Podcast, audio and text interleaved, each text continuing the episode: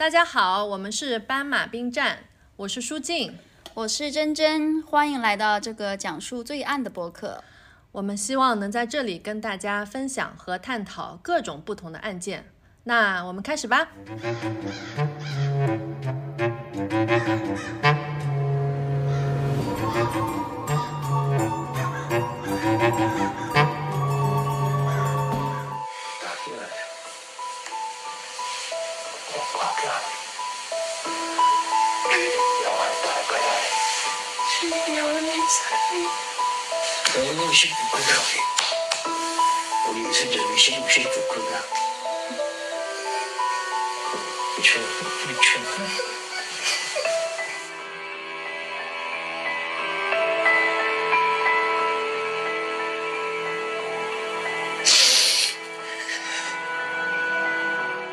刚刚大家听到的这段音频是段韩语，我截取一些我能说出口的句子来跟大家分享一下。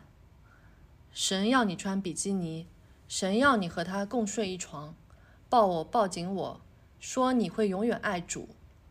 我好像高潮了五十次，哎，我说出这几段话我都觉得好恶心啊。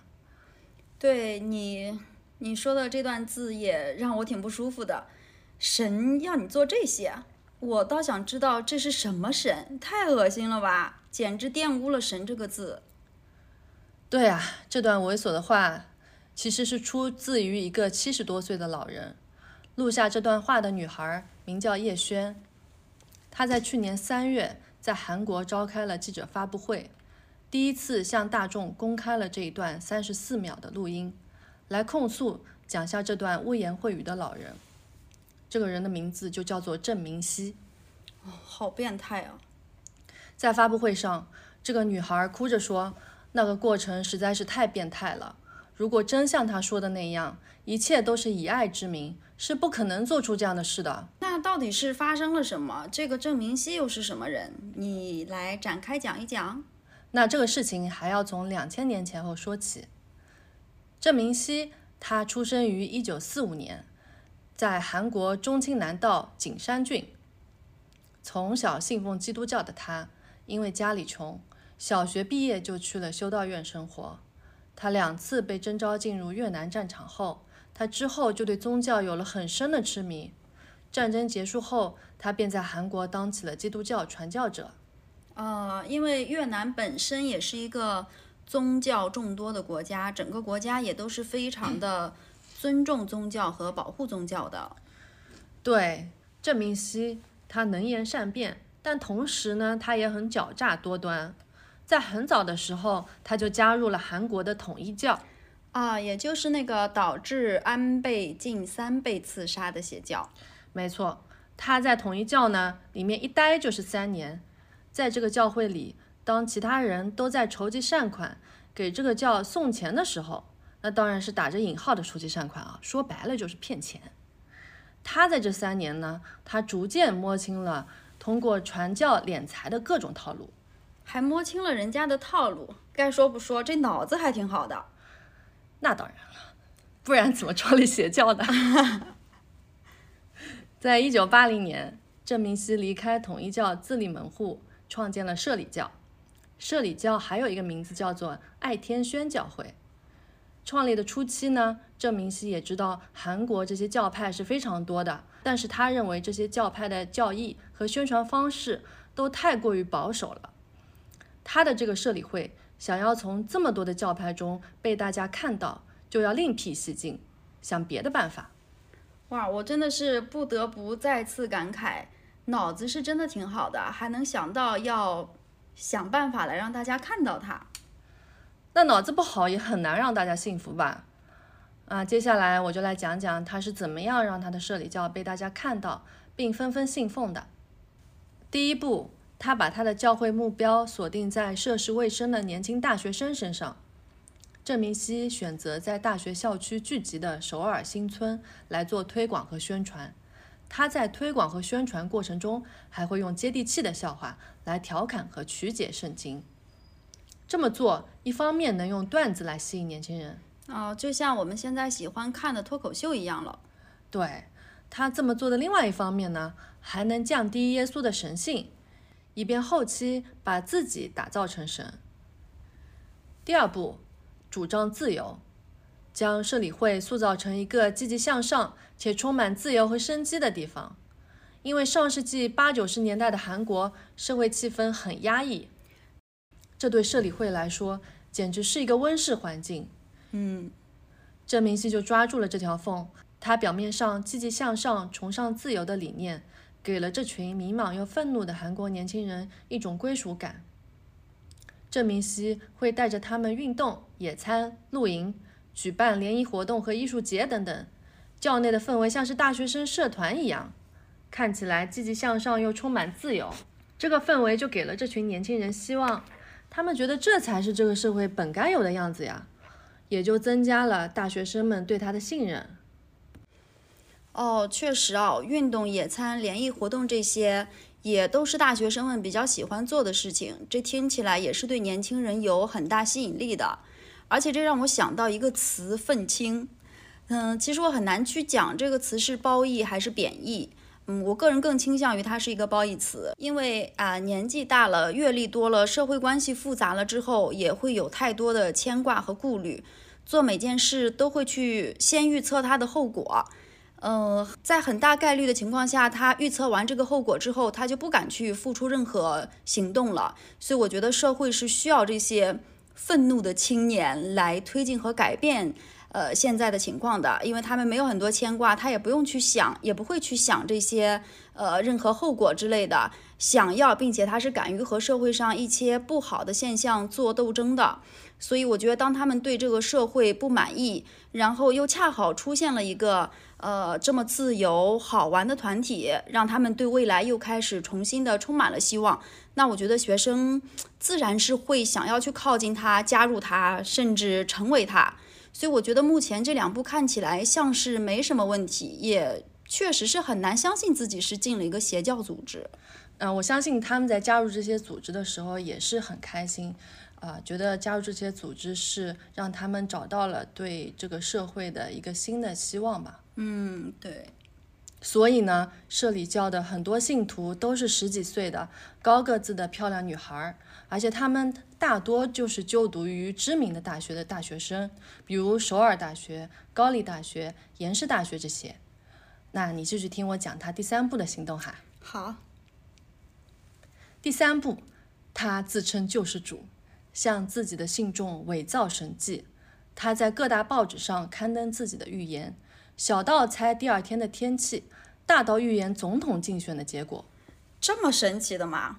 我可是个不相信预言的人哦。就是，这并不是说他的预言是准的，他是利用这个报纸的信息差来造成自己预言准确的假象。十次预言当中，只要中一到两次，然后呢，他再对这些误打误撞说中的所谓预言进行铺天盖地的宣传，就会形成这个预言很准的假象。他又将自己塑造成神医，只要通过触摸便可治病。这也让他的教徒越加相信他就是弥赛亚。那我在这里也解释一下弥赛亚是什么意思。弥赛亚也就是在基督教里面我们平常所说的救世主。嗯，我站在上帝视角来看，我觉得这也太扯了。嗯，但是结合之前他给年轻人塑造的形象，可能让年轻人嗯过于相信他，对他有了光环，以至于觉得他是上知天文下知地理的。呃，甚至会知道这个世界明天将会发生什么，以及在那个年代的人，我觉得他确实是比现在会更要相信预言，相信这些怎么说呢，神秘力量吧。嗯，所以呢，这几套组合拳打下来，啊，很多的大学生更加是争先恐后的要加入社里教。这一时间，郑明熙他就有了三万多的信徒。哇，也确实挺多的。真的很多，在这些大学生的眼里，社里教能够让自己的生活不枯燥乏味。同时，很多大学生他们本来就是基督教徒，以为社里教也就是个普通教会而已。很快呢，社里教就不断的壮大了，信徒遍布了很多个大学。在这个时候，郑明熙的丑恶面目也开始表现了出来。邪教嘛，该来的总是要来的。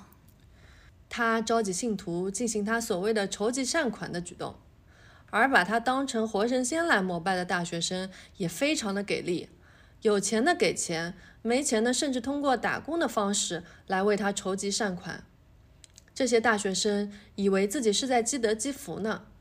这些打引号的善款也让郑明熙直接实现了阶级跨越。他在八十年代末就开上了价值不菲的奔驰车。从一个普通人摇身一变成了富豪，这好气啊！大学生们大多都还不赚钱，在还不赚钱的时候就要为这个骗子的奔驰车奢华生活买单，哦，他怎么忍心啊？这还没完，你听我继续讲。很快，郑明熙在韩国的威望就越来越高了，基本上所到之处都围绕着他的信徒，连很多有权有钱的上层阶级也赶着想见他一面。这也意味着普通信徒他们很难见到他，越是见不到这个遥远的名字，就在他们心中不断的被神化，追随他的人也越来越多了。嗯，而且如果像这些上层阶级，尤其是这些有权的人都开始去相信他的话，那更多我觉得民众看到这些也是会去更相信他的。没错，总是大家会相信那些就是位高权重的人，觉得他们是不会来骗自己的嘛。对。啊，所以他这个时候他已经不满足只在韩国发展自己的教会了，甚至他还在日本、香港、台湾乃至欧美等地设立分会。据外界的估测，他的信徒最高的时候可以达到二十万，尤其女性的信众更是占到了很大的比例。但其实除了敛财之外，从一九八零年传教到现在，笼罩在社里教头上最深的阴影从未改变过。不是所谓的骗财，而是性侵。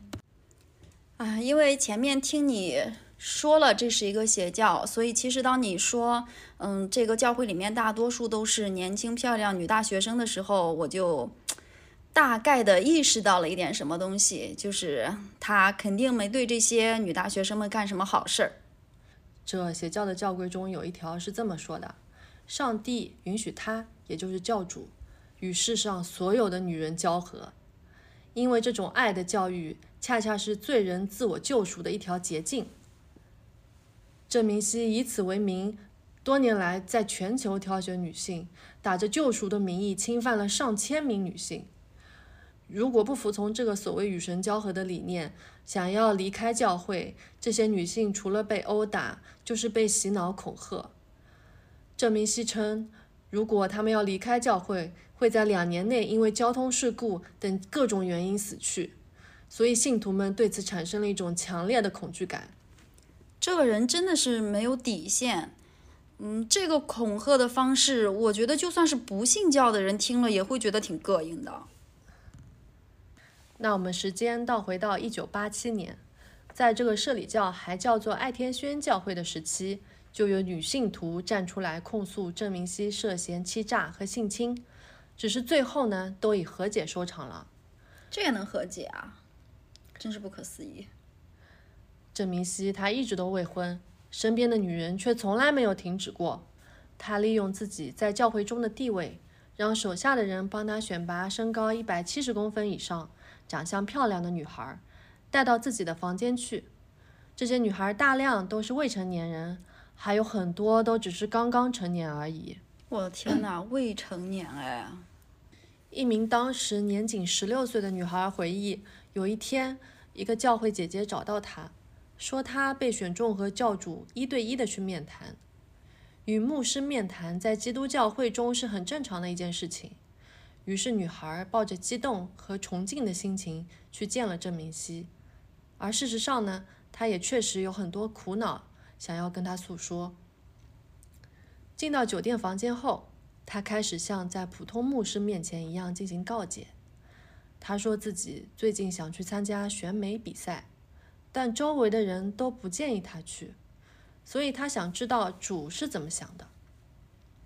郑明熙却发出指令，让他脱下衣服和裤子，最后性侵了他。他告诉受害女孩，这是来自上帝的宠爱，是在和上帝发生关系。他应该感到荣幸才对，但禁止他将这件事情告诉任何人。这也成为后来郑明熙的惯用话术。哇，好气啊！一个带着崇拜去见他的人，却遭到了他的侵犯。这个女孩应该也是被吓到了，没缓过神。然后面前的这个恶魔又是被大家称为神的化身的人，所以一时间女孩也不知道该怎么办。后面可能想要离开的时候，就像你说的那样，呃，被威胁、被殴打、恐吓，他们都还是孩子，就是应该不知道要怎么样去面对和处理这些。很多是未成年人，所以有的时候就是也不知道该怎么样去好好的处理，怎么样去反抗。另一名女生，她在十九岁的时候参加了夏令营，在夏令营的时候，她被一个姐妹叫住，那个人专门问了他的身高，确定了他有一米七以上之后，就非常的高兴，让他去一个房间里面见郑明熙，还说郑明熙可能会给他检查身体，让他不要太意外。啊，因为前面有说过，他还有一个身份是正骨神医，所以。帮人看病，可能在他们眼里不算是很奇怪的事情，但真的是又要发生不幸了。对，女孩发现，在郑明熙房间的楼道里，已经站满了被挑选好的女孩。她后来在房间里面以被正骨和检查肿瘤的理由被性侵，她也很害怕，但却不知道该怎么办才好。后来她才明白，站在外面的所有这些女孩。都会面临同样的命运，站在他们面前的人不是神，而是一个色魔。那这些被性侵的女生还只是冰山一角。郑明熙还经常让女性徒排队帮他洗澡，然后再一个一个的发生一到两分钟的关系，在一天里他就能性侵一百多名女生。郑明熙有一个目标是性侵一万名少女。让全天下的美女都臣服于他。我的天哪！听下这一段，作为一名女性，这真的是太气了，还给自己定上目标了。哦，化学阉割就是为了他这样的人准备的吧？哦不，这已经不是要阉割了，这个人要被千刀万剐才行。听到这句话，作为一名女生，我相信没有一个人不会感到很生气的。而且还有更恶心的事情，有一名受害者回忆。有一次，在一个新闻报道中，有一起火灾意外事故发生，其中有年轻女性不幸丧生了。郑明熙竟然摸着电视说：“都怪你们没有努力传教，我还没睡过他，他就死了，实在是太可惜了。”听到这里，我真的不知道说什么了。怎么会这么不知廉耻？但是我想，在叶轩开这个发布会之前，肯定也是有人来反抗和抵制这些行为的吧？他们虽然也是孩子，但是也十几岁了，就是我觉得他们不可能知道这些事情是不对的。对，那当然，肯定曾经也有人试图反抗过。在一九九九年，一名女子在被郑明熙性侵后，她逃回了家，然而等待她的却是其他信徒的打击报复。女子被绑回郑明熙住处，并监禁了起来，每天还要被虐待殴打三到四个小时。同年，一名女子在逃脱后也遭到了其他信徒的绑架，被押回郑明熙住处的路上，女子跳车后报了警，被赶来的警察成功营救。这名女子得救后，同年在韩国 SBS 电视节目《想要了解事实》中，她将社里教首次曝光。当时采访组揭露了郑明熙与女性徒发生群体性关系的行为。被郑明熙强奸的女性徒说，他把女性徒们当作寻欢作乐的对象，以救世主自居。他还说，上帝已允许我占有世上所有的女人，如果拒绝，绝对会倒大霉的。社里教的教徒在入教时不能有异性朋友，入教后不能私自谈恋爱，不能看成人电影，不能有性关系，还必须接受配婚。这是什么狗屁规定？所以韩国的那个电视台曝光了他的行为之后呢？报道播出后，韩国政府就开始了调查。然而，郑明熙的信徒已经遍布韩国，渗透到了司法机关，在警方还没对他展开行动的时候，郑明熙就已经从一名检察官信徒那里得到了风声。这个时候，他逃到了海外，就开始了在港台及日本还有东南亚地区流亡。但是在此过程中，他仍然用自身的教义吸引教徒，继续奸污女教徒们。在一九九八年，郑明熙曾入境中国台湾二十三天，在这二十三天里，就至少有二十名女学生受到了他的侵犯。哇，来到中国，这我就更气了。据台湾媒体报道，郑明熙会给被性侵的女孩“常青树”这样的高级教徒的头衔，让他们以为自己是独一无二的。想要成为这个常青树。这些女孩必须常常穿着性感的衣服去讨好教主，甚至不惜拍下自己的裸照。听到这里，我真的是，他以为他是谁呀？还要给人家冠上他所谓的狗屁头衔？就是他真的是以为自己就是个弥赛亚了。一九九八年，在台湾发生了一起女大学生轻生案，死者疑似因为信教遭到性侵，走不出阴影而悲愤轻生。但最后，这起案件却不了了之了。直到2001年，郑明熙被控诉性侵女教徒这一事情在台湾传开了，消息迅速引发了社会的关注。这个社会关注的代价也挺大的，这是一条生命啊。据《中国时报》报道，台湾警方2001年重启调查，才有多名受害女子出面指控。在指控中，有女学生透露。当时被已是教徒的朋友牵线入教，对方拉着他参加教会举办的活动，但是在参加活动前还要进行面试。令女孩没想到的是，这所谓的面试地点选在饭店的一个房间里面，进行简单的自我介绍之后，随即就遭到了郑明熙的侵犯，而全程在旁担任翻译的女信徒无动于衷。反而洗脑他能这样被教主对待是一种荣宠，互相牵线入教，大家都是女性，面对同胞被侵犯无动于衷，这真的是好绝望啊！另外，根据日本的朝日新闻报道，郑明熙从2002年开始，以大学的戏剧社团和体育社团作为掩护，在日本建立了四十个教会。笼络了大量的信徒，强奸了上百名日本女性徒。据报道称，郑明熙每天要召见十多名女性，以检查身体为名进行性侵犯。一位前信徒揭露，因为他害怕得性病，所以专门找处女下手。在2002年，有三位日本女性起诉郑明熙侵害，他们称。亲眼目睹郑明熙与三十多名日本女性在同一个房间内集体淫乱，其中有一些看起来还像是高中生。由于该教恶名在外，郑明熙也被韩国警方以侵犯多名女性罪名通缉，所以他一直在外国逃亡。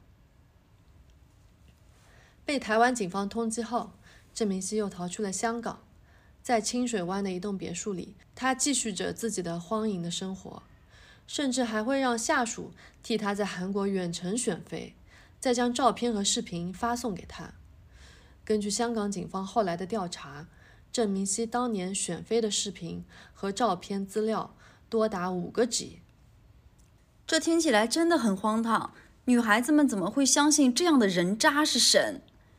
还是当时的网络不够发达吧？能让郑明熙在其他地方已经是被通缉的情况下，还能再去其他的国家或者是地区再继续作案。那当香港警方进入别墅抓捕签证已经过期的郑明熙时，他正半裸着和几名女教徒在野外调情，丑态极为狼狈。然而，手眼通天的郑明熙只花了十万美元的保释金，就逃过了法律的制裁。这时，他偷渡到了中国内地。中国人民可不能惯着他这个恶魔。那你听我继续讲。在二零零六年的四月二日，郑明熙在中国辽宁省鞍山市郊外的天山溪谷的四栋豪华别墅内，与五十多名女性徒发生了性关系。当中两名被骗到中国的韩国女子侥幸逃出，返回韩国后，召开了记者会，揭露了郑明熙的兽行。这个时候，郑明熙在中国大陆的行径才彻底败露。但在之后的调查中，由于受害者中没有中国籍女性，郑明熙被遣返，郑明熙被遣返回韩国接受审判，但最终他仅仅被判了十年的有期徒刑。十年，他奸污了多少人啊？就被判了十年嘛？唉，是啊，而且这十年，哪怕在狱中，郑明熙仍旧没有放弃传教。各地疯狂的信徒们仍在宣讲推广教会，叶轩就是在这个时候误入魔窟的。从他开始创教的1980年到2012年，已经三十二年了。这期间，他被多次也被多地通缉，而且还入狱。居然这样都还能继续找到信徒。嗯，那接下来我们就来讲一下叶轩的故事吧。二零一二年的一天，叶轩在香港铜锣湾遇到了向他宣讲的社理会信徒。那时他还是一名高中生，他在学校里遭到了同学的霸凌，父母的感情也不和。他说：“那个时候的我感觉到很空虚。”叶轩向这位信徒姐姐敞开了心扉，他加入了社理会，他在那里感受到了久违的温暖。在其他信徒口中，郑明熙入狱是蒙受了不白之冤。叶轩也和其他女孩一样，都相信了这个说法。他们纷纷拍下自己的照片，将照片寄给狱中的郑明熙，来抚慰这位蒙冤的老人，让他知道有越来越多的人在支持他。我要掐人中了，这也太不可思议了吧！让我缓一缓啊。唉，大家可以看我们的 show notes。叶轩他的外形是非常出众的。所以呢，他曾经被安排去监狱探视郑明熙。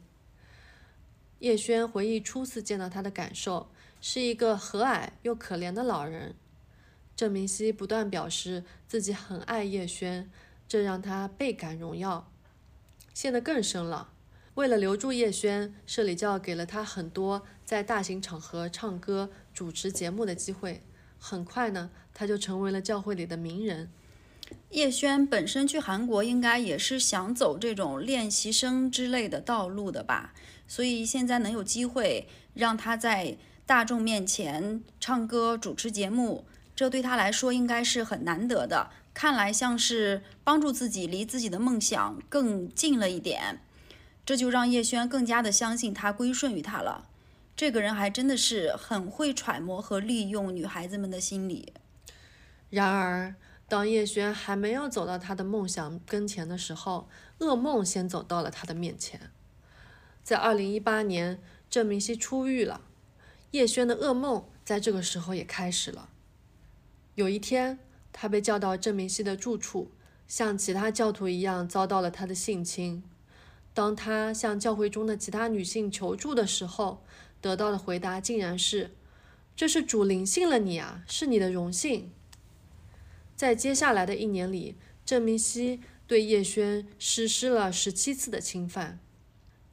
更让叶轩痛苦的是，郑明熙利用他去引诱其他年轻女性加入社里会，在不断洗脑下，叶轩强迫自己接受了这是一种荣誉，也让自己变成了郑明熙的帮凶。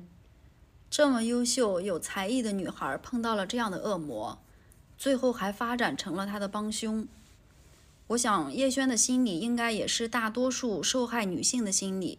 她们一方面因为遭到性侵，身心受伤，也没有办法面对；另一方面，她要自己去安慰自己，呃，也就是自己给自己洗脑，强迫自己接受，这就是他们说的所谓的荣誉。对，但是呢，在不断的身心折磨之下，叶轩慢慢的也反应了过来。他也认识到自己和其他女孩都是都是被郑明熙骗了，这不是什么信仰上帝的教会，这明明就是一个邪教。醒悟后的叶轩，在几个同样想要逃跑的教徒们的鼓励下，想要先逃回香港。但是在回家前的一天，他因为打了新冠疫苗发烧躺在家里，郑明熙以探望为由，再次对他进行了性侵。不敢反抗的叶轩在痛苦中录下了郑明熙的犯罪过程，这也成了他复仇的重要证据。也就是前面我们听到的那一段录音。在二零二二年的三月，叶轩打算重回韩国，召开记者发布会，将郑明熙的罪行公之于众。从香港出发时，他在机场被人截拦，落地韩国后又一路被人跟踪，在韩国一家酒店里半夜敲门声不断。就是这样，但是他还是勇敢地站了出来。在三月十六日，叶轩在出发去发布会现场的路上呕吐不止。下午，他被工作人员搀扶着走上发布台。他在发布会上哭着说道：“那个过程实在是太变态了。如果真的像他说的那样，一切都是以爱之名，是不可能做出这样的事的。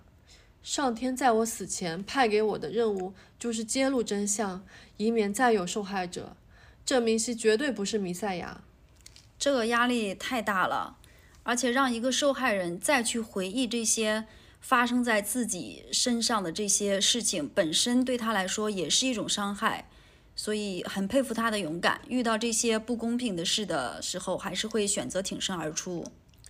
是的，他被困在这个邪教将近有十年，这十年也是他最青春的年华。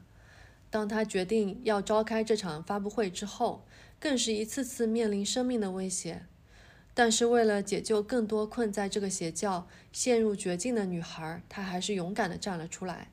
其实我一边很心寒、很诧异，怎么这么多女孩不仅不团结起来互相帮助，还会拉其他的女孩下水？但是另一方面，我又觉得，为什么你们会这么天真，在被威胁性侵一次之后都还没有醒来？但是，我在这个时候还是更佩服叶轩的勇气。我想，叶轩在这种公共场合下做了这个行动之后，应该会让剩下的女孩也都更勇敢、更坚强，也敢于去发声，来讲述自己身上的遭遇吧。你说的很对，这也是之后发生的事情。当叶轩站了出来之后，其他受害者姐妹也纷纷的站出来，她们说。这都是我们的错，站出来的明明应该是我们。他还那么小，这一次终于不再是叶轩一个人了。在叶轩召开发布会之后，又有三名韩国女教徒起诉郑明熙性侵、跟踪和骚扰。紧接着，越来越多的受害者们打破了沉默，纷纷加入控诉队伍，讲述着自己的不幸遭遇。他们说。不能再让更多的女性受到侵犯，不能让发生在我们身上的事情一再而再的发生在别的女孩身上。虽迟但到，但是到的确实也太晚了，让这个恶魔嚣张了三十多年。想想真的是件很恐怖的事情。这些打破沉默的女孩们中，也包括了一位澳大利亚信徒 Olivia。她在2018年到2019年。在位于韩国摄理教总部的逗留期间，郑明熙曾两次猥亵她，并对她进行了三次性触摸。当时他才二十七岁，而郑明熙已经七十三岁了。好恶心啊！能不能快点枪毙他？他向韩国当局举报了上述罪行，并在今年三月份举办的一次新闻发布会上公开要求对郑明熙提出控诉。奥利维亚在电视广播中谈到社里教时说：“他根本就不是什么正经的宗教，而是一个支持犯罪人、强奸犯的组织，不能对他听之任之。”当奥利维亚最初声称他遭到性侵犯和猥亵时，一位澳大利亚社里教信徒还曾威胁他说：“我们教里面可是有很多大人物，所以我们将举办一场针对你的新闻发布会。”我们会揭露你所做过的每一件不恰当、不伦理和不道德的事情。我们也不想这么做，是因为这将会对你的生活产生很多的不利影响，而且肯定会影响你未来的职业生涯。但话又说回来，为了保护我们自己和其他将受到你攻击影响的人，我们必须这样做。在面对这样的大教团的威胁，可以想象。很多受到侵害的女生，很多时候并不敢为自己发声。到底是谁不恰当、不伦理、不道德啊？真的好心寒。同为女性，难道不会对这些遭遇了不幸的女孩产生同情吗？在那么多女生的呃控诉之下，在二零二二年四月，也就是去年，郑明熙他再次入狱了。然而，社里教仍旧存在，看得出来，即使教主多次入狱，众多受害者站出来指证，社里教的铁杆信徒们仍旧执迷不悟。这可真是个谜。其实前段时间我嗯有一搭没一搭的看了这个纪录片，纪录片的名字叫《以神之名：信仰的背叛》。呃，前几集讲的就是这个案子，大家有兴趣也可以看一看。其实，在纪录片里，嗯，不仅是叶轩。包括拍摄的工作人员也遭到了威胁，我真的非常不理解，为什么这个骗子的种种恶行已经被披露了，他还可以在韩国这么的猖獗？那我们在这里也大概聊一聊韩国为什么有那么多的邪教呢？当代韩国这本杂志曾经报道过，韩国有世界宗教博物馆的称号，各种各样的宗教非常的多，韩国政府对宗教又很放任，只要通过政府的审批。随便什么人都可以创办宗教，而这个政府批准又是一个非常走形式的过程，这就导致了韩国宗教团体遍地开花。据媒体的不完全统计，十九世纪六十年代以来，韩国出现的成规模、有名可考的宗教就达到了九百多种。这其中不乏打着宗教名义，实则别有用心的邪教组织，而这些宗教渗透进了韩国的每个角落。甚至渗透到韩国的权力中枢。韩国前总统朴槿惠的故事，我相信大家应该都听过吧？他早年深受永生教创始人崔泰民的影响，连前面提到的日本前首相安倍晋三被枪杀，跟韩国邪教统一教也脱离不了干系。对，韩国信教的领导人确实非常多。同时呢，韩国又是一个崇尚巫术的国家。韩国人本身也很相信萨满教，或用巫术或者法术治病，实现长生不老这样这样的说法，很容易遭到邪教的蛊惑。同时，在二战之后，韩国在经济上非常依赖美国，文化上也受到一些西方国家的影响，这就为了基督教和各种宗教邪教在韩国的传播提供了捷径。在十九世纪，朝鲜半岛沦为殖民地之后。更是涌进来两万多名西方传教士，这些传教士会帮朝鲜老百姓看看病、办个学校什么的，也确实办了不少实事，这让老百姓们有了寄托，信教的人越来越多了。包括韩国首任总统李承晚、韩国第一民选总统金泳三，都是宗教团体的成员。宗教有了领导人加入之后。宗教团体在韩国发展起来就更没有什么阻碍了，甚至把政治运动寄托于宗教之上，也成了韩国政坛的一种特色、一种传统，一直延续到了现在。那韩国也想形成有自己特色的宗教，想在西方宗教的基础上自成一派，于是韩国就涌现了上千个宗教的派别，大家应该也有所感觉。很多东西变来变去，就变成韩国的了。这个也是他的，那个也是他的。对，这绝对是韩国特色了。宗教对他们来说也是这样，虽然源自西方，但是经过我这么一改，就是韩国原创了。那为什么有那么多韩国老百姓会去信教呢？对呀，殖民时期信教是心理寄托，那现在已经不是殖民时期了。在和平时期信教呢，目的又不一样了，变成了一种身份的象征。因为这些形形色色的教派都脱胎于西方宗教，谁要是信教了，就说明你是社会精英。虽然你跟有钱人在财富上不能相提并论，但是你们都是教友啊，教会内就可以平起平坐了呀。穷人信教是为了找回心理平衡，政客们信教就是为了选票了。那有钱人信教又图什么呢？那当然图的是利益了。韩国是一个财阀经济，各大财阀只要披上宗教的外衣，就可以笼络一批人而带来财路。比如说，某一个财阀家是卖汽车的，那他们信奉了哪个教派，那个教派的信徒就都得买他们家的汽车了。财阀拿挣来的钱捐给教派，教派呢就会继续帮他卖汽车，变成了利益共同体，来各取所需。可以说，很多韩国人的物质生活是掌握在了财阀的手里，那精神生活就被这些宗教组织控制了。老百姓们真是被安排的明明白白啊！唉，随着社会生活压力越来越大，韩国民众的精神世界却找不到归宿了。只能通过自我调节来寻求精神的抚慰，那宗教呢，就是这个最好的方式。传教者们通常都会选择性格软弱、较为孤立且生活和工作中遇到麻烦的人物来作为猎物。大学生群体又对未来充满了迷茫，急需寻找一些精神的引导。那郑明熙这些人就是利用了这一点。以提供免费的圣经学习班、免费的活动等等为噱头，来吸引学生们的注意，进而发展他们入教。本来就对基督教有向往的大学生，最初在教团里面感受到温暖，然而却慢慢的一步一步越陷越深。对，确实我听了这个案件，一时间有些唏嘘，可能是身处环境和遭遇的不同。其实我刚开始非常不能理解这个案件。